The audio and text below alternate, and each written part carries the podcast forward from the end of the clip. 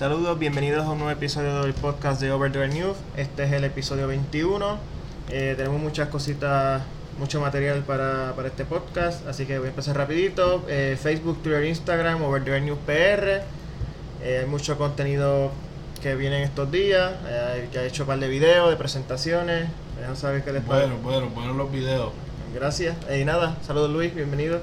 Saludos Miguel, saludos a todos los que nos escuchan. Eh, vamos, vamos al vamos porque hay mucho que cubrir. Sí. De hecho, eh, subiste, vi que se subió estos días esto, una entrevista especial que hiciste eh, la parte 2 de lo que habíamos empezado, sobre todo de carros eléctricos. Sí, hay una entrevista a la señora Agnes Pérez, que ella es de Outer Parts. Ella da seminarios y, y a mecánicos y tiene mucho conocimiento en la industria de la mecánica y estuvimos hablando un ratito de carros híbridos, de carros eléctricos, pero bien bien bien técnico, con mucha mención de las partes, de cómo funciona. todos los disparates que nosotros dijimos en la, en la parte 1, pues.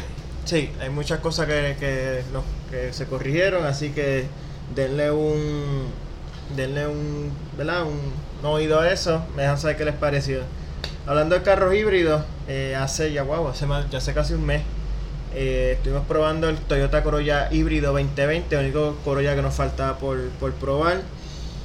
Eh, ¿Qué les puedo decir? Eh, me, pareció, es mi favorito de los que he guiado del Corolla hasta ahora. extremadamente eficiente. Estuve promediando, nunca promedié menos de 50 millas por galón. Manejándolo normal, o sea que ni siquiera estaba intentando economizar tanto. Eso sí, un poquito más en cuestión de equipo, pues no viene tan equipado como el XS que les mostré hace ya como dos o tres meses. Porque el Toyota Corolla híbrido es solamente el modelo LE. Pero nada, los esenciales están ahí. Eh, viene bastante bien equipado como quiera. Muy silencioso, muy económico. Eh, muy suave de manejar. Eh, me gustó mucho, de verdad, el, el Corolla híbrido. ¿Te pudiste montar también? ¿Qué te, qué te pareció? Eso así, pude, pude me, diste el pon sí. en, el híbrido. Eh, mano, pues un, para un carro que es un carro que se supone que sea para economía, cumple todo lo necesario. Un carro sumamente económico. Eh, muchos de los features que, va, que vas a ver en un Corolla regular.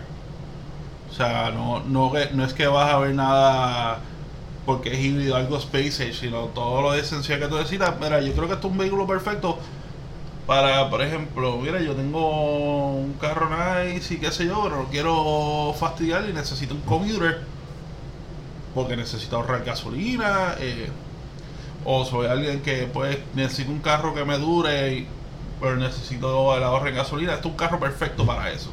Sí, de verdad que yo lo encontré para un carro de uso diario, especialmente acá en área metropolitana, que hay mucho tapón y mucho tráfico, me parece cerca, cerca, cerca, cerca del carro perfecto para... Sí, definitivo. Especialmente también la, este, para uso comercial, yo, es un vehículo que tiene mucho uso en flota, que, que puede ahorrar, en, la flota puede hacer un ahorro sustancial en gasolina. Este tipo de vehículos, sin mencionarle que antes tú veías lo que es vehículo híbrido, era un vehículo un poco más pequeño, que eran los paquetes que eran Prius, el, Prius regular, el Prius C. Decía, un paquete pequeño, un carro pequeño, un paquete Esto es un carro pues compacto, pero igual que como mencionamos en el XSE, es un carro sumamente cómodo por dentro. es un carro grande por dentro. Así que. Y, nada, eh, para los que no saben, el Corolla híbrido es bastante, bueno, decir idéntico al Prius en lo que es la mecánica, mismo motor, transmisión, eh, etcétera. Lo que cambia la suspensión trasera, que el Corolla es independiente. El Prius usa un torsion beam. El torsion beam. Eh, el precio, fíjate, 26.495 es un precio bastante módico para el, para el carro que está adquiriendo. Un carro sumamente duradero, de, de buena calidad extremadamente económico en gasolina, bien equipado. Sí, ese, y ese, quizás tú dices, teatro, pues un premium estás pagando 6 mil dólares sobre, sobre lo que usualmente pagarías en un carro normal.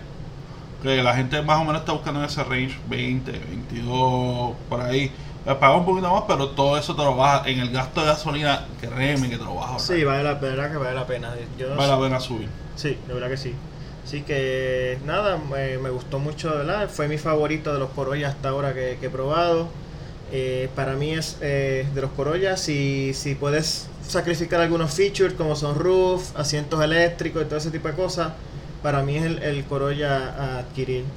Así que nada, le doy las gracias a Toyota de Puerto Rico, que no, ¿verdad? Que siempre me deja guiar su carro, todo lo que tiran nuevo eh, me dan prestado. Eh, así que hasta el Por- próximo test drive. Por cierto, una notita de Corolla, que algo que envié esta mañana, eh, nosotros habíamos pensado y nos habían dicho inicialmente que los Corolla SE no iban a venir manuales. Ah, sí, también. Eh, ya conozco de un dealer, un muy buen amigo, vendedor, vendedor de Corolla allá en San Sebastián. Eh, Recibió me- uno. no, recibieron uno, un Corolla SE eh, manual, así que no sé si es que ellos lo, lo adquirieron por fuera o ya Corolla entonces vio que pues se estaba pidiendo, así que pues van a empezar a, a ¿No se- moverlo. no te dijo precio? no me dijo precio, pero puedo, puedo averiguar. Checame, eh, checate el precio para después ponerlo. Yo sé que el, el automático vale 26.395, creo, o 795, algo así. So, imagino que el estándar, eh, ¿verdad? Será 1.800, 1.000 menos, 1.100 menos, por ahí más o menos. Pues déjame preguntarle a Roldán rapidito. Entonces después hacemos un pequeño paréntesis para cuando el, el update. Eso sí, lo que ha estado muy activo últimamente son los lanzamientos. Sí, en Eh, las últimas mucho. 3, 4 semanas eh, se han lanzado, tengo aquí, ¿cuántos? Casi 5 carros. La primera fue la Audi Q3 2019, que se lanzó ya hace ya como 3 semanas, casi un mes, eh, allá en Audi de San Juan en la avenida Kennedy. La Q3 es la SUV más pequeña de Audi, pues rediseñada para su segunda generación se mueve a la lo que es la plataforma MQB del grupo Volkswagen, que esa es la plataforma de la GTI, del Golf, Jetta, etcétera, etcétera. O sea, la Swiss Army de ellos. Sí, eh, usa el mismo motor de la GTI, el mismo 2.0 turbo de 228 caballos, 258 libras-pie de torque. La diferencia es que la Q3, eh, como es un vehículo más orientado a lujo, pues usa la transmisión automática de 8 velocidades convencional y no usa dual clutch. Sí. Eh, todas son 4 all-wheel drive, sistema 4 all-wheel drive, que ese es el, ¿verdad? el sistema insignia de, de- de- de Audi. Eh, vienen, eh, si no estoy equivocado, son tres modelos y eh, eh, comienzan aquí en Puerto Rico desde 49.995. Si no me equivoco, es Premium, Premium, eh, que es el estándar de ellos. Sé que Premium, una Prestige, una exacto, Premium, Premium Plus y Prestige, Prestige que es lo más caro y entonces también está en cada una opcional el paquete S-Line. Que es el paquete Sport. Sí, de que te da como unas cositas ahí deportivas, pero es todo estético, realmente en performance, en desempeño no, no cambia mucho. El estilo pues muy tradicional Audi, eh, Audi nunca eh, no se arriesga mucho en lo que es diseño, un vehículo bastante atractivo, eh, aunque conservador. Por eso es que los Audi envejecen muy bien el diseño con los tiempos, porque Audi no, no se diseño demasiado elaborado. Es como una Q5 en miniatura, realmente no hay mucho, ¿verdad? No hay mucha diferencia. El interior también, típico Audi, muy buenos materiales. eh, tiene, todas tienen incluido el, el panel de instrumentos digital. Es lo que cambia el tamaño, creo que es estándar en 10.25 pulgadas y Ujú. 12.1 por ahí el, el- el opcional. Igual el, eh, la pantalla táctil de infoentretenimiento es 8 pulgadas estándar y 10 pulgadas eh, opcional. Así que, ¿qué, qué te parece a ti el, el- esta guagua Audi? Mira, eh, eh, obviamente es un segmento caliente, crossover lujo, mucho competidor o trayendo un modelo nuevo o renovando modelo, así que Audi no se podía quedar atrás. Eh, tampoco es que esta guagua es una mega evolución de, de lo que de lo que fue modelos anteriores, pero claro está, este Audi, eh, eso es algo que tú vas a ver con Audi, tú no vas a ver unos jumps tan enormes a menos que no sea algo revolucionario, o vas a ver unos jumps tan enormes, simplemente tú vas a ver unas evoluciones, no van a no van a ir sobre lo que ya es bueno, simplemente pues van a ir mejorando y perfeccionando. Sí, no El se, no se arriesguen demasiado. eh. No. Y nada, pa- un pequeño paréntesis para los que nos escuchan de otros lugares que no son Puerto Rico o Estados Unidos. Aquí se le decimos guaguas a lo que son pues, camionetas, eh, utilitarios deportivos, ese tipo de vehículos. Así que pues, cuando escuchen la palabra guagua, pues ya saben eh, Exacto. a qué nos estamos refiriendo. Pues como les dije, desde 49.995 creo que llegaron, si no me equivoco, unidades limitadas de- al principio, pero ya eventualmente van a llegar más. Y sí que próximo, esta sí que es una que estaban esperando hace mucho, es uno de los vehículos más anticipados del año. Y me refiero a la Jeep Gladiator. Eh, me está escribiendo, estoy esperando el Corolla SE Standard está para drum roll please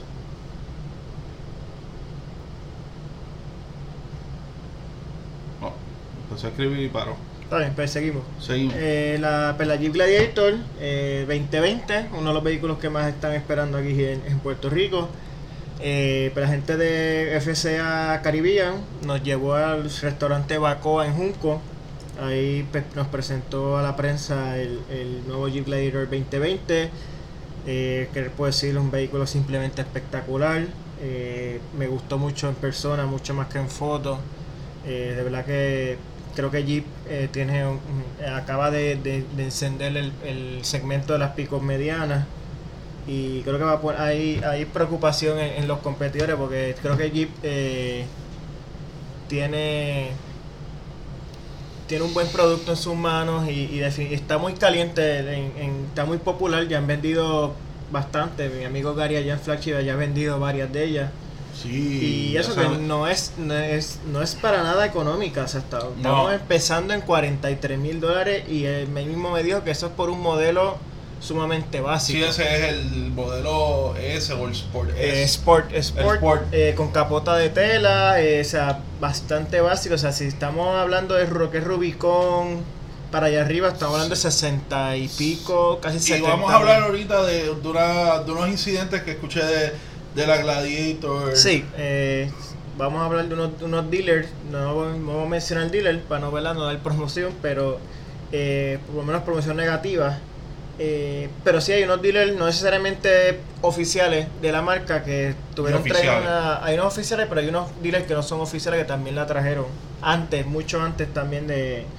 Si hay un dealer, no sé si es en Cagua, no voy a decir nombre, pero hay un dealer en Cagua que trajo una ya como un, como un mes, un mes y medio antes de que la Jeep Gladiator llegara aquí a Puerto Rico y pedían un precio sumamente exorbitante por ella. Sí, eh, pasó mucho con el Supra. Vamos a hablar, vamos a dejar ese tema por Sí, ahorita porque vamos a seguir con... ya eso es otro. Pues nada, la Gladiator vienen modelos Sport, Sport S, eh, Overland y Rubicon, todas son 4x4. Inicialmente vienen en motor V6 3.6 litros, Pentastar, 285 caballos de fuerza, 260 libras pies de torque. Vamos a ver el paquete mecánico de- del Wrangler. Sí, es más o menos el mismo motor de Wrangler, la misma transmisión automática de 8 velocidades. Por pedido especial, eh, entiendo que van a traer trayendo las manuales de 6 velocidades. eh, por lo menos eso me dijeron que era pedido especial. Eh, el año que viene llega un motor ecodiesel 3 litros de 3 litros V6 de, de obviamente turbo diésel. visto. Ese es el que estaba en la RAM, ¿verdad? Sí, eh, que, que ya viene la para volver a la 1500. RAM. Hace 260 caballos de fuerza y 200, di- perdón, 442 libras pies de torque. Solamente viene automático. Eh, la Gladiator es un vehículo muy capaz. eh, arrastra más de 7000 7695 libras, si no me equivoco es el número. Eh, carga 1600 y pico también en la caja. Está hecho para trabajo duro, aunque no lo parezca. para hablar, no, no- aunque no creo que mucha gente lo sepa trabajar tanto, pero No. eh, tiene, tiene muy buenas eh, ¿verdad? Calificaciones de, de- de fuerza. Así que nada, ¿qué te pareció a ti la, la Gladiator? Gladiator básicamente es.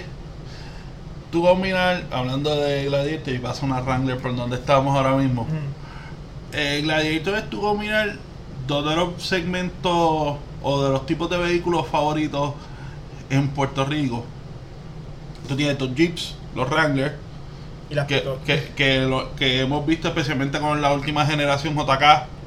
Eh, esa- ese Wrangler cuatro puertas fue un palo aquí. Se ven en todos lados.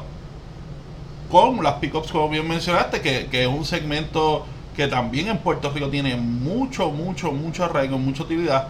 Así que tú combinas esos dos y ya hemos visto que los dealers este De hecho, la- se han la- los. Wranglers se wrangler ya casi todos cuatro puertas. Y el, el Wrangler dos puertas que tú ves por ahí es bien. No, y, en. Estados, Uni- y en Estados Unidos y en Estados Unidos incluso Sí, el movimiento ya la tendencia mundial en Estados Unidos y a, y a nivel mundial fue una vez introdujeron el modelo cuatro puertas la gente se movió por la practicalidad del modelo Sí. cuatro puertas así que de hecho, los SUV dos puertas nunca realmente. Eso es como una maldición que tienen.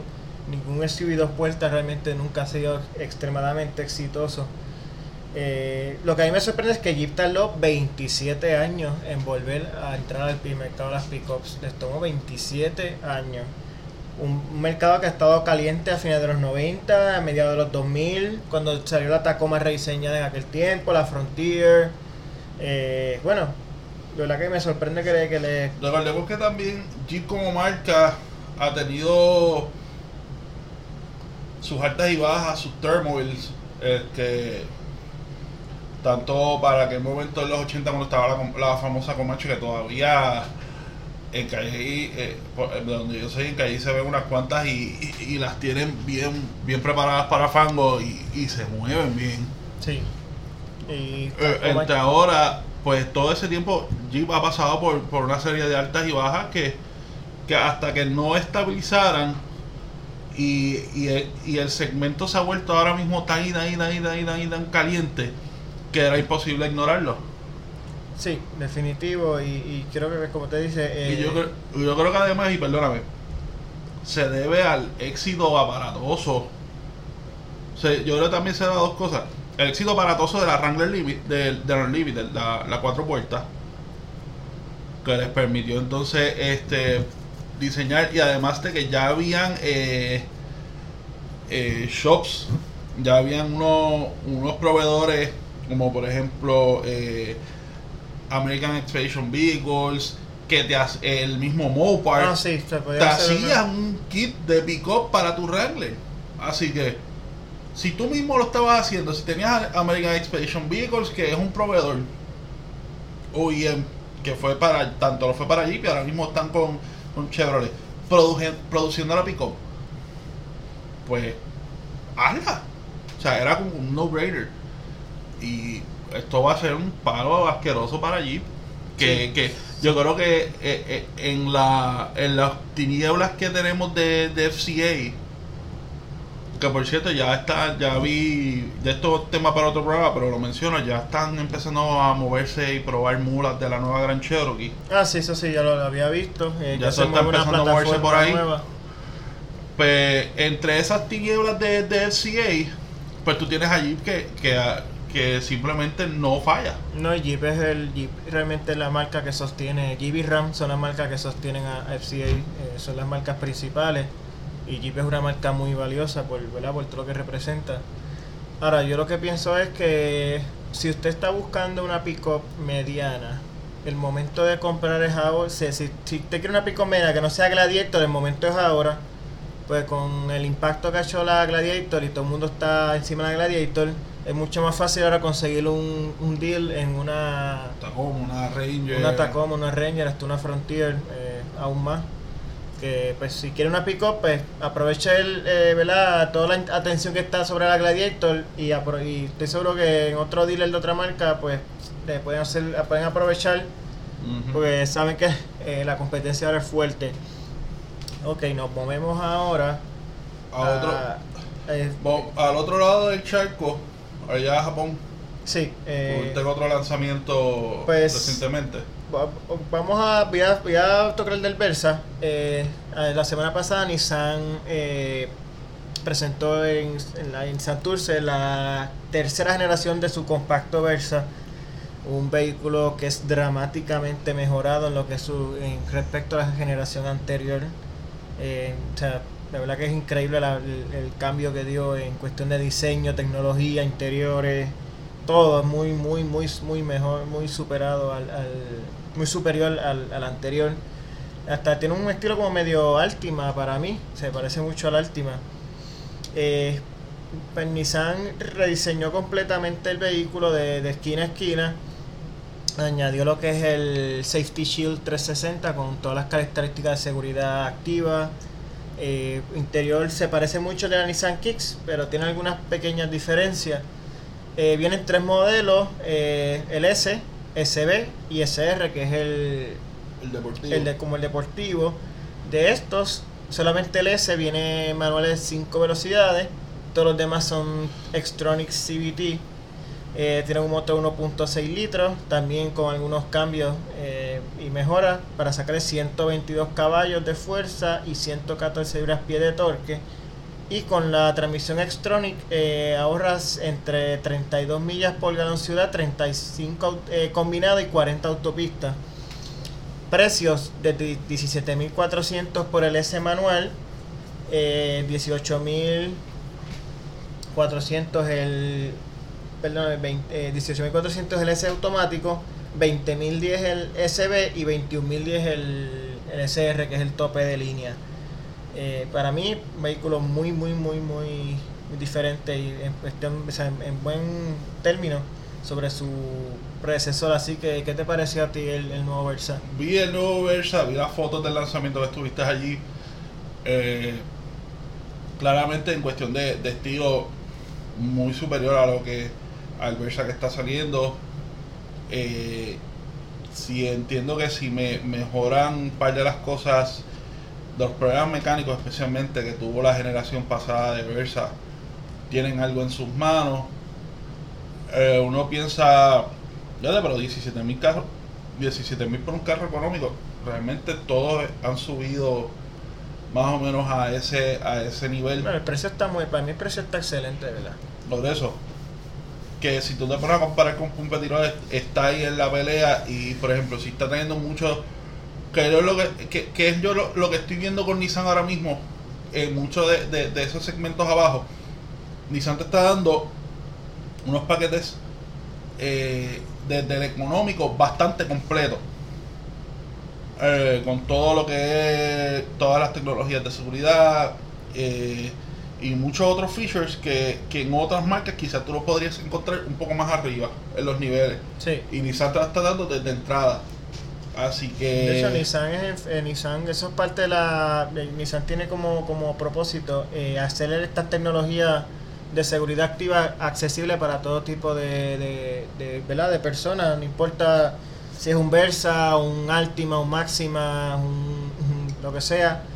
Ellos quieren que todos sus clientes tengan eh, acceso a esa tecnología, no importa eh. Su, su capacidad económica. Que eso es un buen... eh, es un buen me, me gusta esa visión de la marca porque entiendo que es eh, importante la seguridad. Así que ya el, está disponible en todos los, los concesionarios. Eh, pronto viene el test drive, entiendo que es para el mes que viene. Así que estaré dándole un vistazo más, más a fondo al- a, lo que es el Versa 2020. pendiente por ahí Así que nos movemos a lo que es, eh, hace ya el fin de semana anterior, no el, el, el no- el otro, que fue el Caribbean International Auto Expo. Eh, estuve por allí, eh, fui dos días. Vale, bueno, le quiero dar las gracias a mi amiga Vivian Sánchez, que fue la que me, me consiguió el pase de prensa. Eh, muy buen, muy como de como el anterior, muy bien, mucha, muy buena organización, muy buenos carros, todo ¿verdad? muy ¿En qué, bien. ¿En qué consistió el evento para los que no son de por- los que no nos escuchan en Puerto Rico? ¿En qué consistió el evento? Bueno, este es un evento donde se llevan vehículos de todo tipo, vehículos nuevos, vehículos modificados. eh, también hay eh, distintos tipos de exhibiciones de, accesorios, eh, cosas nuevas, que también se, las personas tienen la oportunidad de, adquirir un vehículo allí y personalizarlo allí mismo. Se lo pueden llevar ya personalizado. Participan eh, concesionarios, participan como tal distribuidores de marca. Eh, te había de todo. En cuestión de vehículos nuevos, pues eh, se exhibió el, Gladiator, se exhibió el Toyota Supra 2020, eh, Hyundai llevó la, la Palisade y Mitsubishi aprovechó la ocasión y lanzó lo que es la Mitsubishi Outlander Sport 2020, que es uno de sus crossovers pequeños. Estuve allí también, pude participar de la presentación, muy buena. Eh, estaba el CEO de Mitsubishi del, de Puerto Rico y del Caribe, se me fue el nombre, es, un- es una persona de, de- de Japón, se me fue el nombre, así que no, me acuerdo el nombre, pero fue el que dio fue la, la ceremonia, presentó el vehículo, El vehículo está interesante, aunque ya es una guagua que lleva ya desde 2011 en el mercado, pero Mitsubishi hizo unos cambios bastante interesantes. El frente se ve muy atractivo, es muy parecido a lo que es el de la Eclipse, Eclipse Cross.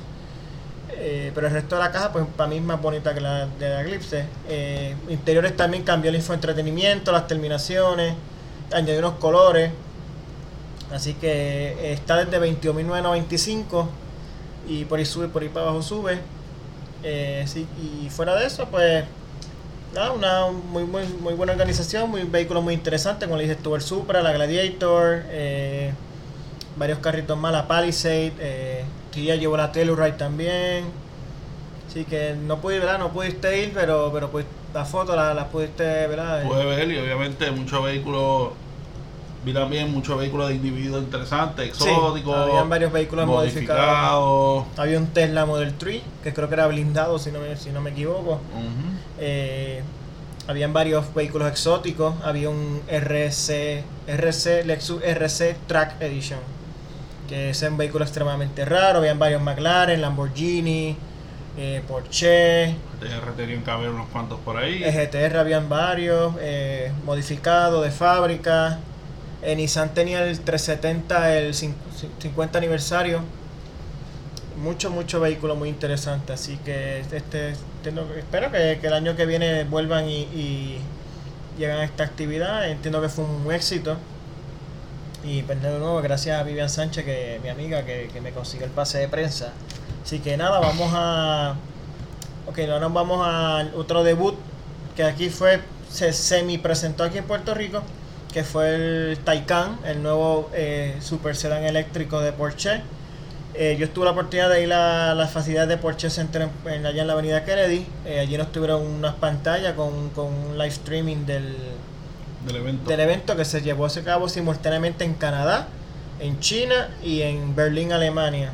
Eh, lo, lo debutaron allá en Frankfurt en el, en el Auto Show. También ahora lo- la gente, la, la prensa también tiene ahora de nuevo la, la oportunidad de verlo allí en, el- en el Frankfurt. Eh, este es el vehículo, es un poquito con tap, ha, ha generado debate porque en cuestión de performance, a desempeño, debería decir, para evitar un poco el spanglish, eh, el desempeño sí tiene potencial de competirle bien de tú a tú a Tesla, pero eh, lo que es alcance de batería y tecnología semiautónoma, ahí entiendo que Porsche se quedó un poquito atrás. Eh, todavía no, no, no ha revelado los detalles eh, oficiales de lo que es alcance de batería, pero no se espera que pase los 370 millas del que es la máxima capacidad del Model S, que es uno de sus principales competidores. Eso sí, por ahora las, van hasta las, versiones Turbo, Taycan Turbo y Turbo S, que eso es otra cosa que generó debate porque pues, es un vehículo eléctrico, no hay ningún turbo por ningún lado. Sin embargo, pues Porsche quiso irse clásico, bastante tradicional lo que es la nomenclatura de sus modelos. Y los llamó Turbo y Turbo S, son las versiones tope. El Turbo tiene eh, 670 caballos de fuerza, eh, máximo, máximo de 670 caballos de fuerza. Y el Turbo S un máximo de 750 caballos de fuerza por unos periodos eh, limitados de tiempo. Eso sí, Porsche es enfático en que este vehículo puede acelerar a máxima capacidad en varios eh, pases corridos, o sea, entre 10 veces corrida, que es un, ellos apuntan a que Tesla eh, va reduciéndose según la batería se va calentando. Sea, puedes tener un pase bien rápido y de nuevo intentarlo y quizás no va a ser tan rápido porque Varía ya- la, exacto, varía la, el performance. Sí, eh, se disminuye según el, el, eh, el uso. Pues ellos son enfáticos en que eh, el conductor va a tener la máxima capacidad de aceleración por varias veces eh, corrida. Así que, ¿qué te parece a ti el, el Taycan? Pues mira, eh, mucha gente habla de una competencia directa entre el Model S, que es como quien dice el tope eh, cuatro puertas, versus el Taycan. Pero no perdamos de perspectiva que son vehículos con propósitos un poquito distintos. Sí, para mí son distintos. O sea, tú tienes el Model S, es lo que sería un sedán básicamente de lujo, un flagship sedán, como decir, eh, más o menos del tamaño de un Serie 5, de un E-Class, Full Electric, que también tiene una capacidad de de poder y de performance. Contrario a Porsche, que quizás pues sí es un cuatro puertas, pero es, una, es un auto diseñado con desempeño desde un principio. Y los números no siempre te dicen toda la historia. Eh, obviamente todavía el Taycan no ha sido... No se lo han dado a la prensa para probar. Pero una vez yo entiendo que los prueben, tú vas a, meter, tú vas a poder poner un Tesla en, en una pista contra un, contra un Taycan y el Taycan eh, en un circuito se lo va a almorzar. ¿Por qué? Porque el Taycan fue diseñado para ser un vehículo deportivo. En cuanto al no, al problema del nombre, pues mira, eh, sí quizás para yo, pienso que changuería.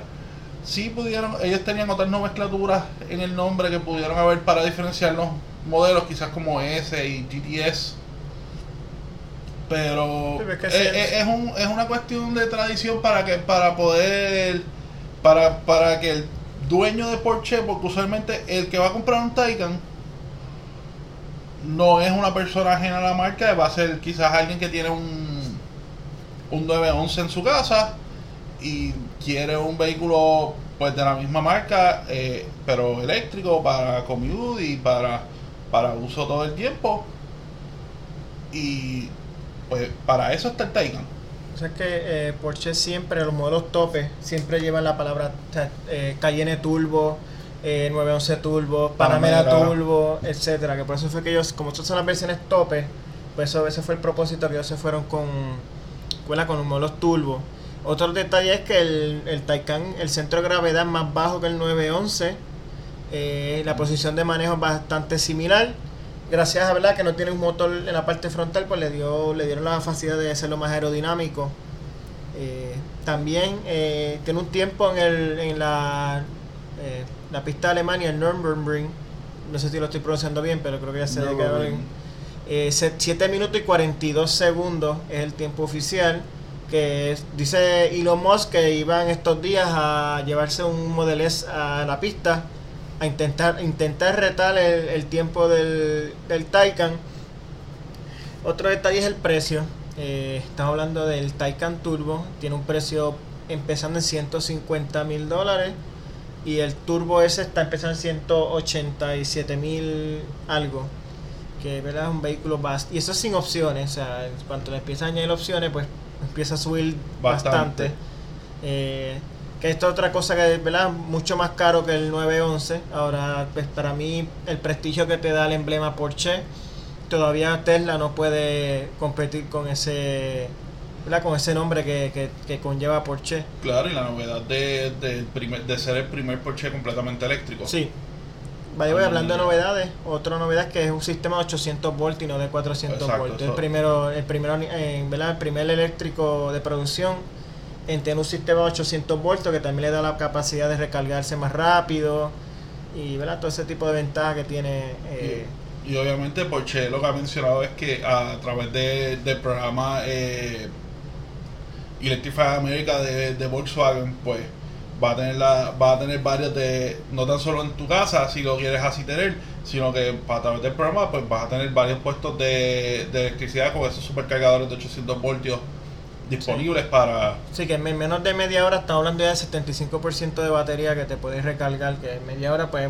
te puedes tomar un café o algo y ya tienes el carro vas a un restaurante, te comes algo, en lo, que, sale ya básicamente está casi completamente cargado tu, tu Taycan. Exacto. Y nada, pues Puerto Rico es la primera jurisdicción en, de Latinoamérica en recibir el Taycan. Eh, nos mencionó que para marzo, abril del año que viene pueden estar llegando las primeras unidades. El Taycan 4S le seguiría más o menos para agosto, septiembre del año que viene. Y el Taycan básico eh, más como para octubre, noviembre, quizás diciembre del año que viene. O sea, el Taycan básico es el último en que va, que va a llegar. Sí. Así que, mientras tanto, by the way, este, ya esta semana presentan también el, 9, el 911-992, así que estén pendientes a eso. ¿Aquí en Puerto Rico? Sí, aquí en Puerto Rico. Eh, así que nada, nos movemos a... Paréntesis, el paréntesis de la noticia, ahora sí fue. Eh, Gracias a mi querido amigo José Roldán de allá en Toyota de San Sebastián. Eh, precio eh, el precio, el MSRP de ese carro es de 25.495. Obviamente está sujeto a, a pues, que usted vaya al dealer MSRP tiene ese precio sugerido del fabricante. del fabricante. Obviamente, pues siempre es un poco más. Pero el precio sugerido del fabricante eh, es ese, es 25.495. Ve, Como te dije, más o menos mil menos que el, que el, que el automático. Sí, exacto. Y que de los Corolla convencionales, para mí ese es el, el, el modelo a, a, a coger, pero sigo prefiriendo el, el híbrido. Eh, vamos a movernos a lo que a la Sportback. Audi Sportback, digo, perdón, eh, RS7 Sportback y RS6 Avant. Eh, por fin eh, Audi eh, nos trae las Station Wagon rápidas de vuelta. Para 2020, creo que el modelo 2021, va a volver el RS6 Avant. Va a ser por orden especial nada más. Eh, 591 caballos de fuerza, un V8 Twin Turbo eh, con una asistencia eh, ¿verdad? eléctrica, mild hybrid. Eh, eso y Audi presentó ayer el RS7 que va a ser idéntico en lo cuestión de mecánica a al RS6 Avant, pero obviamente con un un estilo hatchback, no un estilo station wagon. Como les decía, este es un motor eh, V8 Twin Turbo de 4 litros, genera 591 caballos de fuerza, 500 libras-pies de torque y está combinando un sistema mild hybrid de 48 voltios. 0 a 60 millas, Audi dice que será en 3.6 segundos y el, eh, una velocidad máxima de 189 millas con el paquete opcional Dynamic Package. De tener aros de 21 pulgadas estándar, 22 opcionales. Eh, se ve espectacular. A mí me gustan mucho las station juegos así deportivas. Yo también. eh, Eh, muy práctico. Y, o sea, es, lo, es lo mejor de los dos mundos. Muy práctico, pero con el performance, el desempeño de un vehículo. Un superauto. BMW, si nos estás escuchando, eh, necesitamos una M5 Wagon para allá. No nos defraude. Yo creo que Mercedes la que no puede ser que. Mercedes- ya Mercedes está Sí, disponible. por eso, pero yo, yo no. Mercedes, yo creo la que va a ser la que va a competir directamente con la. Por eso, pero para, para la- completar para completar el trío, tú sabes que siempre es S63, RS6 y M5. Eh, Eh, sería entonces S63 Wagon. Está la Panamera Sport Turismo, en la otra. Pero no creo que Merce- eh, No. BMW. eh, no, No, la- eso ya eso es otra liga ya. yo no veo que BMW eh, Se mete ahí. se meta ahí, de verdad que no. Pero obviamente ambos modelos hermosos. El performance que se espera de, de ya ese tipo de nivel. Y ya era hora de traer a la van, de verdad. que va a ser por orden especial y pues la compraron como 10 personas, pero por lo menos la trajeron y, a- y será un vehículo bastante raro y muy sin, sin duda muy valioso en el futuro. valor bastante. Sí, un vehículo muy valioso en el futuro. Eh, así que Volkswagen. Volkswagen también estuvo muy activo en estos días. Va a cortar la garantía de 672 en los modelos 2020 en adelante. Eh, para mí eso es un error. Es uno de los aspectos que le está ayudando a aumentar ventas últimamente. Y ahora vuelven a cortarla. Va a ser de 450, o sea, 4 años 50 mil millas con 2 años de mantenimiento gratis. Además de eso, descontinúan la Golf R, la, Sport- la Golf Sport Wagon y la Golf All Track. eh, también a partir del modelo 2020. Eh, la. Golf R se supone que regrese ahora Todo en- eso en, obviamente la próxima regresará generación. con la próxima generación que ya está por lanzarse. Sí, y nada, la Sportwagon y Alltrack no van a regresar, las va a sustituir un crossover que todavía no han presentado. Será el, crossover pequeño que nosotros habíamos mencionado hace varios podcasts Sí, atrás. creo que era Tarek se llama, si no me Exacto. equivoco. Lo van a, fabricar, va a ocupar el lugar del Beetle en la fábrica de Puebla, México. Además de eso, presentaron el, su nuevo vehículo eléctrico, el ID3, que es el primer vehículo de su nueva línea futura de vehículos ID y el que va a debutar su plataforma eléctrica que les costó 7 billones, by the way, ese, esa plataforma. Así, ¿no?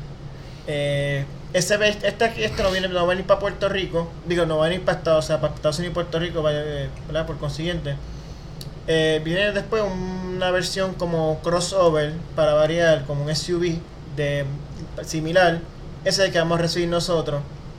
Además de eso, rediseñaron el logo, que no es drásticamente diferente, pero ahora es como en dos dimensiones, no tiene ese efecto tridimensional.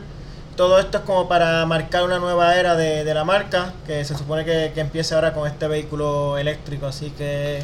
Bueno, ¿Qué, qué tú tienes que decir? Bueno, eh, claramente toda esta gente se va a ir poco a poco a electrificar, especialmente estas marcas europeas, debido a que gran ya muchos de, sus pa- de, de esos países ahí en la Unión Europea están adoptando medidas para prohibir el, el que se construyan vehículos eh, de motor de combustión interna unos unos antes que otros, pero casi todos los países de la Unión Europea están adoptando esas regulaciones.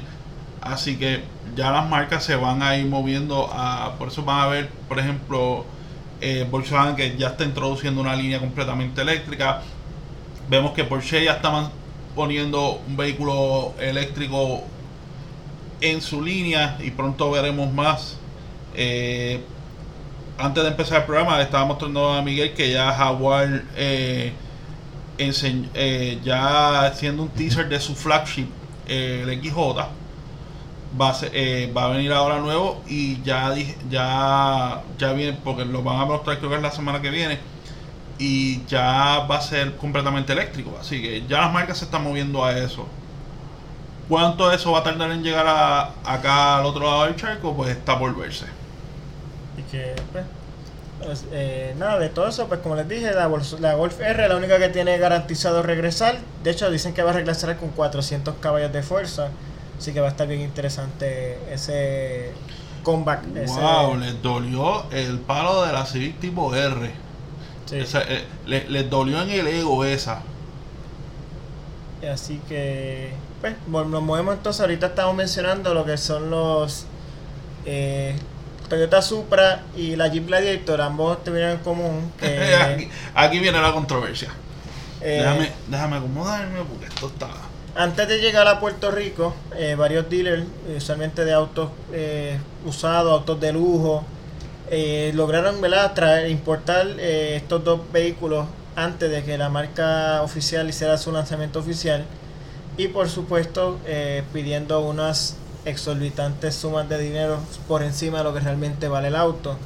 Estamos hablando que eh, por el Supra se llegó a ver las precios de más de 100 mil dólares. So, lo, lo, subimos a 103, 104, 105 sí. por ahí más o menos. Y eh, aunque no, no, no, estoy confirmado como tal, pero entiendo que hay un dealer que trajo una Gladiator con algunas modificaciones y están pidiendo 84 2.000, 83.000 dólares por ella. Mira, eh, yo, tengo informa yo tengo información de eso. A mí me llegó información de un dealer, eh, de un dealer que no vamos a mencionar el nombre, claro está, eh, porque tengo contactos, tengo contactos cercanos a ellos. le llegaron dos Rubicon Gladiator, las dos se vendieron sobre los 84 mil dólares.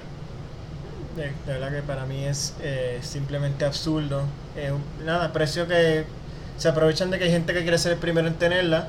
es un efecto, o sea, esto es un efecto del mercado también. Es un efecto del mercado de, de, de obviamente, oferta, eh, es la cuestión de oferta y demanda. Es la ley de mercado de oferta y demanda. Eh, pero sí, una cosa es eso y una cosa es, ah, eh, pues abusivo tremendamente. Nosotros preveímos cuando hablamos tanto del Supra como de la Gladiator en podcasts anteriores que pues sí iba a pasar, que iba a haber un markup en los dealers y, y es normal. Es, normal, especialmente cuando tú, quieres comprar las primeras, pero, hermano, eh, estamos hablando de en el Supra MSRP son 70 mil dólares, pues redondeado, 69, es 69.990. Unos 69.800 No, el no. regular y el premium y 69.900 el launch. el launch, lo- cuando, los que duraron. Eh, pero por eso, redondeado a 70 mil dólares, Sí, tú vas a tener un markup de 30 mil dólares. estamos hablando de 30, 35 mil dólares por encima de lo que de lo que o sea puedes comprarte el Supra y un Toyota 86 también por lo, con- Tú puedes comprar, tú puedes comprar el Supra, conseguir, si ya tú, y si ya tú tienes el carretón, te compras la Tacoma para jalar el Supra con todo, con lo, con el MSRP adicional, o sea, es absurdo, o sea, eh, a mí me sorprendió grandemente. Yo sé, yo sé que muchos de los dealers, eh, más o menos el promedio, el promedio del, del oversticker en los primeros Supra fue como 10 mil dólares. Pero que eso lo preveímos también, más o menos va a estar como 10 mil por encima.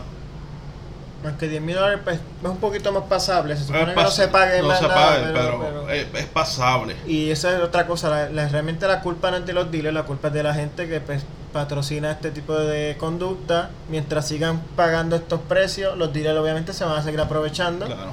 y, Y van a seguir... eh, Y, y curioso, pasó, lo vimos como mencionamos ahorita, hay ciertos dealers en Puerto Rico que no son concesionarios oficiales, que son estos dealers eh, de lujo o dealers que venden carros pre-owned, que muchos de lo que hicieron fue porque los dealers, por cierto, algo que decirle el Supra, eh, el Supra no está disponible en todos los dealers Toyota. eh, porque no y no todos los dealers recibieron porque para obviamente para tú recibir el Supra para vender tú tenías que básicamente hacer unas modificaciones al taller para poder darle servicio al Supra en, el propio taller de- del servicio del dealer. Así que no todos los dealers recibieron. Entonces eh, pues ya muchos ya esos dealers los tenían y entonces muchos lo que están haciendo cuando son estos vehículos high profile es que estos dealers que son de lujo o dealers que son para carros pre-owned pues están comprando como bien mencionaste están comprando tanto Supras. Se vio mucho con la Supra, Supra y se vio con los Gladiators eh, y lo estaban trayendo de Estados Unidos y sabes tenía, lo te- tenías el carro en el Supra no se vio tanto el tiempo la diferencia en tiempo no se vio tanto la diferencia en tiempo pero sí en la Gladiator Eh, Sí. más o menos en, la- en el Supra los traje, los estaban trayendo yo creo que fue una semana como una semana antes lo como tuvieron. máximo como dos semanas antes. una o dos semanas antes el Gladiator sí el Gladiator lo tuvieron un par de meses. Sí, aquí aquí hay, que dárselo aquí hay que dárselo a. FCA atrasaron bastante el lanzamiento del Gladiator aquí y le dio tiempo a un par de dealers para traer Gladiators y de hecho hay dealers que yo, que yo sé que he pasado que trajeron Launch Edition y todavía están en, en el- en los lotes. No me, me quiero imaginar que, que el precio de venta. Y es un y es algo que no se que se no se dio aquí nada más también con el Supra pasó en Estados Unidos eh, dealers por primeros launch como son son eran mil- son 1500 carros de launch edition a nivel mundial Eran 500. 1600 creo que era. exacto 1500 creo que 1500 1600 de esos creo que 500 unidades eran para Estados Unidos así que hubo dealers que hubo un dealer que yo leí que se atrevió a pedir por launch edition 200 mil dólares de Estados Unidos Sí. gracias a Dios aquí no llegamos a ese nivel de ridículo pero Eh, muchos eh, pidieron 100 mil acá pidieron muchos abs- dealers pidieron 100.000. simplemente absurdo. Eh, eh, la verdad que. Que, por ley de oferta y demanda, tal como ellos lo hicieron, el público tiene el poder en sus manos de de, de, de, de- de quitar esta conducta, simplemente pues No patrocinando. no patrocinando, lo aguanta. O sea, si tú sabes que si tú sabes que hay un dealer que lo está vendiendo de una manera sola, pues mira, aguántate, espera un poquito en lo que empiezan a llegar estos carros, por una vez empieza a fluir de manera regular el, el inventario. De hecho, no va a pasar mucho tiempo. Ya tú verás que no va a pasar mucho tiempo y vamos a ver ya los Supra understats debajo del, del, del precio del, del, ¿verdad? del sugerido del, del M- Del. MSRP. Eh, y la Gladiator no creo, pero yo estoy seguro que los Supra. De hecho, tanta cosa que cuando se. Me acuerdo cuando se presentó el Supra allá en Detroit. Tanta controversia y había gente diciendo que no se iba a Y vender. se y- y se- los Supra ese fin de semana. Eh, conozco una persona, eh, de hecho mi compadre, mi compadre estaba llevando su carro, un carro de él a, a un servicio de recall, de Toyota. Y me dice que mientras estuvo allí, eh, ese, en este dealer, dealer te- tenía, eh, tenían tres Supra. Tenían, ya se había ido un, ya habían vendido uno cuando él fue, tenían un Launch Edition que le estaban por. O sea, él lo dijo, mira, tienen un Launch Edition todavía, papi. Y, cuando mira para el lado ya tenía el sticker de vendido. Y mientras él estuvo allí, ya estaban negociando por el otro que era el Premium solamente. O sea, que se vendieron en, en- en nada. Y, Se vendieron. De hecho, ya hay uno en 10, de los 10 segundos aquí en Puerto Rico. Sí, eso estaba viendo, entiendo en que, el Yomo Rental hace unos días. entiendo Eh, que es de calle, calle en la casa. Corrió 19, no sé el millaje, pero ya está en los 10 segundos. De la gente, creo que es el de la gente de la, de la jugosita ya. Hay un taller, me, me- me dijeron de un taller de todos los talleres que están bregando los Supra aquí, que va, o sea, no va a perder tiempo ni siquiera corriendo el carro como está. Vi- Ya tiene un montón de piezas pedidas y van a ir con todo a de primer pase. Pero por lo menos el que está ahora entiendo que bajo los 10 es de calle. El eh, gente de la jugosita. no voy a decir, ¿verdad? No voy a decir el taller, pero viene con, sea, viene con todo. Eh, yo entiendo que es para buscar quizá los 9 en vez de los 10. En cuestión, Big Turbo, por ahí para abajo. O sea, y viene, ahora están metiendo mano a esos carros. Viene, viene asesinado completo, así que vamos a ver si Puerto Rico es el primero en poner los 9 segundos en los, en los Supra. Entonces, como somos nosotros, no me sorprendería. Y así que éxito en eso. Vamos a, vamos a otras noticias. Eh, hablando de récords. Bueno, vamos a hacer una mencióncita rápido para salir de esto rapidito. Hace un tiempo había mencionado, yo, yo creo que no se mencionó en el podcast, pero sí lo había mencionado en las redes sociales, que General Motors preparaba un, un competidor al Wrangler y la Bronco eh, bajo GMC. Dice que pensaban re- eh, revivir el nombre Jimmy. Pues ya eso no, no va. Eh, General Motors ya le, lo, lo, lo engavetó. Así que pues nada, la competencia, la competencia fuerte va a ser entre la Wrangler y la Bronco. Tienen el mercado todo para ello. Sí. Y de hecho hay detalles, hay detalles de la hay detalles de la Ranger nueva que también van a afectar a la Bronco porque ya- se prácticamente all but confirmed que van a ser eh, la Bronco nueva va a ser basada en la Ranger. Y ya de hecho la próxima generación de la Ranger que se está desarrollando en Australia ahora mismo con una Ranger Global eh, la Ranger Raptor están probando dos motores eh, 3.0 litros V- eh, 3 litros V6 eh, turbo diesel que será para los, globa- mar- los, los mercados globales. Y hay pruebas con el 2.7 6 cilindros EcoBoost. Eso será, ese, sí- ese sí suena más ese, y mercado ese americano. está hablando del mercado americano. Ese mismo motor está el Explorer ST la HST vamos a ver cómo ese motorcito Y Esa es la, sí, la, no, la Explorer es 3 litros, la Edge es de 2.7. el Shadow 2.7 Eh, si no la Explorer es el 3.5 perdóname sí no, la, no, no, la 3.5 la anterior, ahora la nueva baja a 3 litros, la, la Explorer 2020. Ok. Y el Ford Fusion que Sport, que ya también sal- lo están ya por quitar, ese también es 2.7. Eh, y el F-150 también. eh, Ese es el motor base eh, de, de los EcoBoost. de los EcoBoost, sí. Eh, también Nissan, hablando de pickups, eh, Nissan va a descontinuar la opción turbo diesel en la Nissan Titan XD, eh, especialmente eh, a partir del modelo 2020, el motor ese Cummins turbo diesel de 5 litros, eh, ya no será una opción en adelante. Las razones no dan razones específicas, pero entiendo yo que quizás pues las ventas no han sido lo que lo que ¿verdad? lo que esperaban y es que yo he notado también que ese motor eh, ha estado como en una zona gris porque no es más capaz que un o sea no te da ni las ventajas de unas pick-up eh, heavy duty ni las ventajas de una pick-up eh, eh, Sí. light duty Trataron de, trataron de, trataron de buscar un nicho donde no había, forzado. Y ellos vi que ya Nissan está trabajando en el, en el refresh de la Titan.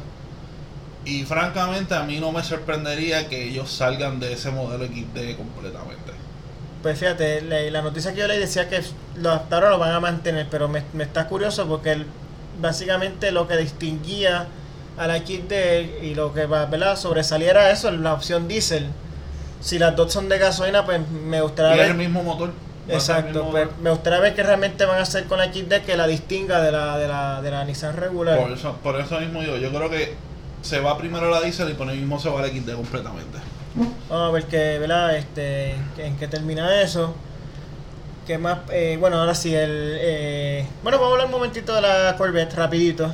Eh, la Corvette ya hace unos podcasts atrás hablamos del, de la C8, eh, el nuevo rediseño. Eh, pues ya están sonando rumores de lo que son los próximos modelos variantes de la Corvette, que son la Z06. La ZR1 y un modelo híbrido que todavía no se tiene un nombre claro, puede ser o la E-Ray o la Sora. Sora, Sora por si acaso eh, eh, se debe a, a básicamente al creador de la de la corbeta de la, de la C3 en adelante.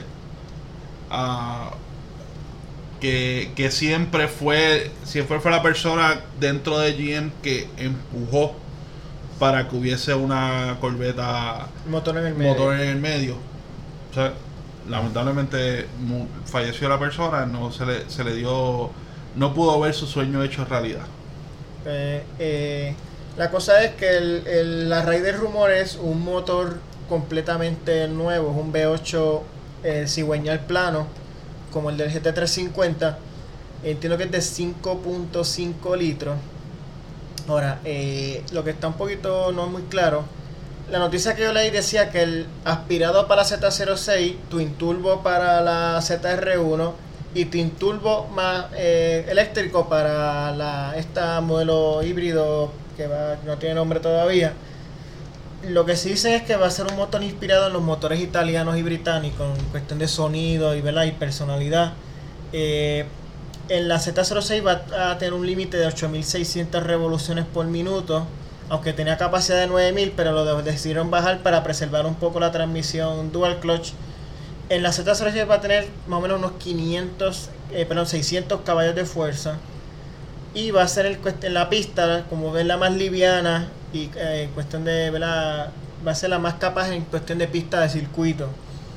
La ZR1 eh, va a ser eh, Twin Turbo, el mismo motor Twin Turbo, pero con 800 caballos de fuerza.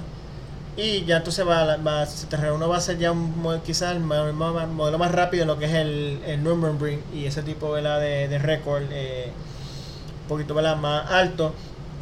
Y eh, lo- este, este es el número, ¿verdad? El, el, El que asusta. el que asusta en este motor y en modo híbrido. Está hablando de casi mil caballos de fuerza Combinado. combinado en total, en total motor y, y motores Que eléctricos. será, me imagino, de tomarle entonces la base de la ZR1, montar los motores híbridos y Que como ya lo había mencionado, eh, me lo sospechaba, motores eléctricos montados al frente para hacerla técnicamente eh, all-wheel drive. Que no necesita porque son mil caballos de fuerza y mil caballos de fuerza nada más a las ruedas traseras pues puede ser un poquito peligroso. sí. Eso sí, pues nada, esto es todavía un rumor, eh, sí que todavía no hay nada confirmado. Eh, Antes, antes de lo que sí, General Motors tiene confirmado, octubre 10 eh, va a ser entonces el lanzamiento. Se, se filtraron, no se filtraron. Eh, Chevrolet coló en, el lanzamiento de la Corvette regular de la, de la C8 unas fotos de las convertibles, porque claro está, tenemos las regulares usualmente son sus Targatop, pero la Corvette siempre, en su, desde su inicio, la, la, la C1 era un convertible. Así que coló unas fotos por ahí, pero las puso a ver si alguien se da cuenta y se quedó callado. Varias gente se dio cuenta, pero, ¿sabes? Entre todo el jupla y toda la, todo el, eh, la controversia, la fanfarria de, de, de la C8, pues eso pasó por debajo del radar. Pero ya confirmaron, octubre 10 van entonces a hacer el lanzamiento oficial de la convertible. En cuanto a los motores, pues mira, eh, yo me esperaba que la Z06 bajara el motor. Recordemos que cuando se trajo eh, eh, oficialmente la Z06 como parte de la Corvette C5, eh, era, una, era una que era aspirada. Lo mismo con la C6. Eh, por cierto, de, eh, de mis corpetas favoritas es esa, una la, CC la C6Z06. Eh, un motor aspirado es ahora con la C7 que ellos se, monta- se montaron un superchar le montaron un supercharger básicamente a la, a la Corvette a la Z06 a la C7 y básicamente no tú no veías tanta la diferencia entre una Z06 digo fuera de las par de cosas aerodinámicas entre la Z06 y la ZR1 y obviamente un puli más grande para, para el supercharger fuera de fuera de eso no había tanta diferencia así que, que tú podías simplemente agrandar el puli de la de la Z06 y llevar quizás a los modelos de- a los niveles de la ZR1 yo creo que es más una movida para volver realmente a, A la raíz- diferenciar a las raíces de la a, Z06. a- a poder a, las raíces de la Z06 a diferenciarla más de la CTR1 Sí, o sea tú, que tú puedas decir pues mira fuera un spoiler grande cambio estético es impune más grande pues pues no son, son eh, que fue lo que pasó en la, en, en la, C- en la C7 pues las 8 pues mira sí son carros completamente diferentes hechos para propósitos distintos así que sí, que pues, habría que ¿verdad? estar pendiente más Vamos a ver. Y a- volvemos. Todo esto que estamos hablando son rumores, gente. Sí, Nada esto- concreto hasta Esto no ahora. es nada confirmado. Eh, ok, ahora hablando de otro récord, eh, sí, ahora vamos para el récord del Bugatti Chiron. Eso, y eso es otra controversia más. El Bugatti Chiron eh, rompió un récord de velocidad, eh, La mítica marca de las 300, 300 millas. millas por hora. Eh, imagínate, 300 millas por hora, eso sí, es un vehículo con alguna, ¿verdad? Dado la velocidad que está alcanzando, pues tenía algunas medidas de seguridad adicionales, una goma, ¿verdad? Especialmente Bueno, construida. Bueno, hay controversia con este vehículo porque por varias cosas. Uno, eh, no es exactamente el Bugatti Chiron que tú puedes encontrar en la calle. Era lo que ellos le llamaban una versión long tail, así que hubo cambios, hubo cambios aerodinámicos y estéticos al carro, eh, tanto eh, y mecánicos incluso. Eh, el, escape el escape de este carro no es el escape en el centro que tenía el Chiron regular, son quad pipes acomodados. O sea, El- cuatro, cuatro atmósferas. son, cuatro son atmósferas. cuatro salidas eh, de escape. Eh, es, el carro en la parte de atrás es un poco alargado, por eso se le dice long tail. Es un carro alargado a la parte de atrás eh, y no tiene la, y no tiene obviamente esta no, tú no ves la presencia de la del super spoiler este que, que, Que se levanta que se levanta me- el spoiler mecanizado que, que, por ejemplo tienes en el Chino que tuviste en el Veyron eh, no, eh, la parte de atrás fue eh, fue optimizada para ese carro. Obviamente por dentro como bien mencionaste era un carro eh, que tenía menos cosas en su interior porque se reemplazaron por, por, por motivos de seguridad. Y las gomas son unas gomas nuevas que finalmente desarrolló Michelin que aguantan hasta 317 millas por hora. Y la- las escanearon hasta con rayos X para verificar ¿verdad? Que, La- eh, que las gomas fueran completamente seguras.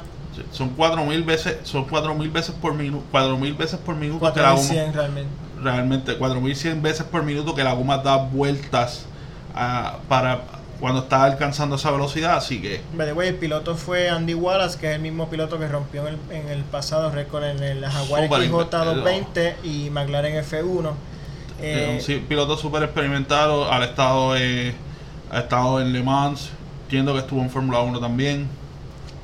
Así que By the way, entonces ahora, eh, Y- independientemente, ¿verdad? Para Bugatti oficial y con- como, como medida de, ¿verdad? de celebración y de homenaje, van a lanzar una versión de calle de este mismo vehículo, que es el Super Sport 300 Plus. Eh, 30 unidades de ellos, eh, idéntico al vehículo que rompió el récord, el mismo calibración de motor y todo. Eh, van a ser más que 30 unidades de ellos, con un precio en dólares de 3.8 millones, tres, casi 3.9 millones. módico precio. Así que si, pues, si tienen casi 4 millones por ahí, si quieren comprar un juguetito, Eh, eh, pueden darse ¿verdad? una llamadita. de Trata- Bugatti. tratar de intentar si no es que ya están todas vendidas. Eh, las primeras personas van a recibirlo, eh, se espera en 2021. Sí, ah, eh, eh, de hecho, eh, dijimos para Bugatti es oficial y hay una controversia por ahí, está ahí un juego de palabras entre ellos y, y Koenigsegg. Porque Koenigsegg eh, es la marca que actualmente tiene el récord con 278 millas en el Aguera RS. Y es que para un récord de velocidad de, de, de top speed ser oficial, el vehículo tiene que hacerlo en ambas direcciones. O sea, es ir en una dirección entre, a 300 millas por hora o a la velocidad que sea máxima, lograr el récord y regresar. Ir en dos direcciones. Lo que sucede es que la pista donde, donde ellos realizaron el récord es una pista que es para high speed y de la manera es que, en que está hecha la, la pista es para utilizarse solamente en una direc- dirección. Si tú intentas ir en una dirección contraria, obviamente vas a hacer canto en la goma. Por la, por la forma en que está, no me acuerdo si esa pista es asfalto o concreto, pero la forma en que está hecha eh, es para ir en una sola dirección. Así que la Bugatti es el récord. Koenigsegg que está peleando que no es oficial. Vamos a ver qué hace Koenigsegg con el Jesco 300, que es la edición que se espera que, que compita por ellos. Tanto ellos como Shelby Sport eh, SC, el, el Tuatuara, creo que es que se llama. Sí, un Que, nombre. que- que es el, que es el carro que presentaron. De hecho, finalmente le dieron delivery a su primer dueño ahí en Pebble Beach. Acabamos de hablar de eso ya. Y vamos a hablar ahora. Y Genesis con el Venom F5, que vamos a ver si finalmente sale. Sí, que entonces si nos movemos entonces al, al Pebble Beach, que fue hace ya unas cuantas semanas atrás, que by the way, Bugatti eh, lanzó allí el- lo que es el 110, 110, que es un homenaje al EB110, que es un, el primer técnicamente hypercar de ellos. Sí. Eh, un vehículo también de, de con el mismo motor de 16 cilindros. eh, basado en el Chiron. Sí, como basado el en Divo. Chiron. Es como el, como el Divo. Eh, rápido curso de historia de Bugatti. Bugatti, eh, antes de. Obviamente. Pues fue fundada por Ettore Bugatti, que era italiano, pero básicamente estableció la marca en Francia. Eh, después de un tiempo, un. eh, después de un tiempo, un inversionista italiano es quien toma esa marca y es entonces quienes ellos son los que hacen el, el EV 110 y el EV 100 de Super Sport. Eh, lo hacen lo hacen es para eso de los 90, 91. 90, 91 por ahí. Eh, suelta oficialmente el carro. eh, la marca quiebra. Ahí es que es adquirida por, por, el grupo de Volkswagen. Y ahí es que entonces empieza lo que El es Veyron, y Bugatti como lo conocemos hoy día. Eh, pues el, el 110 sí es un de ultra edición limitada, son solamente 10 unidades lo que van a hacer. Eh, cada una a un precio de 8 millones de dólares y estas sí ya están eh, completamente vendidas. Es un vehículo realmente espectacular de, mirar. Y otro debut, básicamente otro debut importante que hubo allá en, en el, en el Car Week en Monterrey, o sea, en Pebble Beach, es el, el concepto Acura tipo S, que marca el regreso de Acura a lo que son los autos de alto desempeño. Eh, y es un pequeño adelanto de lo que va a ser la próxima generación del TLX, del sedán TLX. Eh, no hay detalles todavía ¿verdad? Del, del vehículo. Eh, yo Para mí, yo me inclino que va a ser un motor twin turbo, probablemente de 6 cilindros. Eh, y algún tipo de electrificación, ya sea mild hybrid o hybrid, algún tipo de electrificación. Y yo le pondría como unos alrededor de 500 caballos de fuerza, eso es mi estimado. Eso sí, eh, los vehículos tipo S de Acura se van a expender ahora a las SUV, o sea, a la, la, MDX y a la RDX. Así que además de esto marcar el regreso de la línea tipo S y marca también el, lo que es el- la próxima generación del TLX. Para mí se ve simplemente espectacular, espero que sea bastante fiel al... el- o sea, el, el de producción sea bastante fiel al, al prototipo. No, definitivamente. Y, ¿sabes? Agura necesitaba este un pequeño shot in the arm para fuera del NSX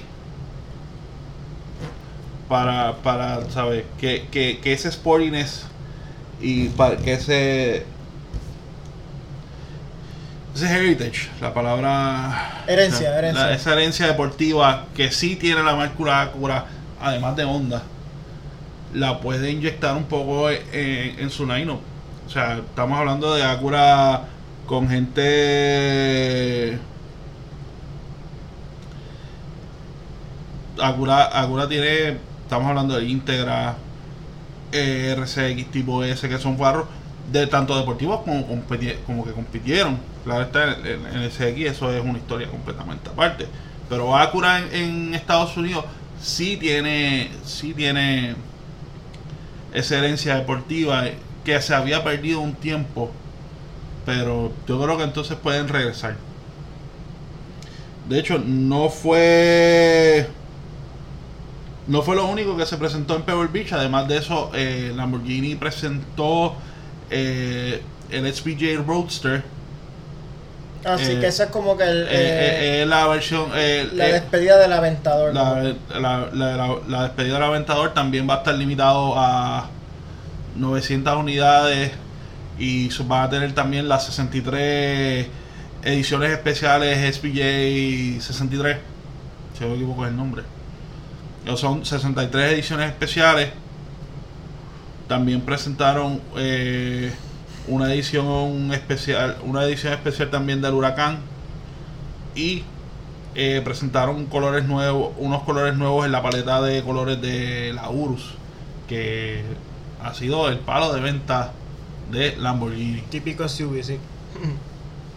Así que Eso es lo más, de hecho, el Beach se, se presenta mucho auto histórico, clásico. Pebble Beach se conoce por eso. Esto, Eh, eh, pues, por cuestión de tiempo, pues estamos dando como tal lo más importante. Eh, también estuvo la Corvette, eh, también el C8, eh, lo llevaron ahí, muchas personas tuvieron la oportunidad de verlo ahora en persona. eh, parece que va a ser un éxito todo lo que se, se está... Eh, by the way, de, de la Corvette C8 ver- verificaron la velocidad máxima en 194 millas por hora. Wow. Eh, y eso es la básica. Estamos hablando de que la... la Vamos a ver cuando llegue la Z06 y la y Z01 uno y y abajo. Y que yo ya cubrimos todas las bases por ahora.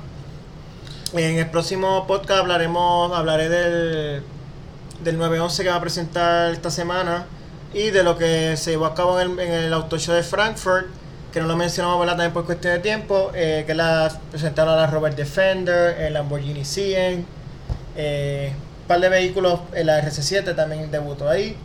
Así que para el próximo podcast pues le damos más énfasis a eso. Sí, Eh, así que nos vamos despidiendo eh, de nuevo. Redes sociales, Facebook, Twitter, Instagram, como Overdrive News eh, PR. Siempre digo lo mismo, eh, ya sí estoy por terminar los videos de los test drive. Lo, lo lo necesito, estoy ya para esta misma semana, más tarde el fin de semana.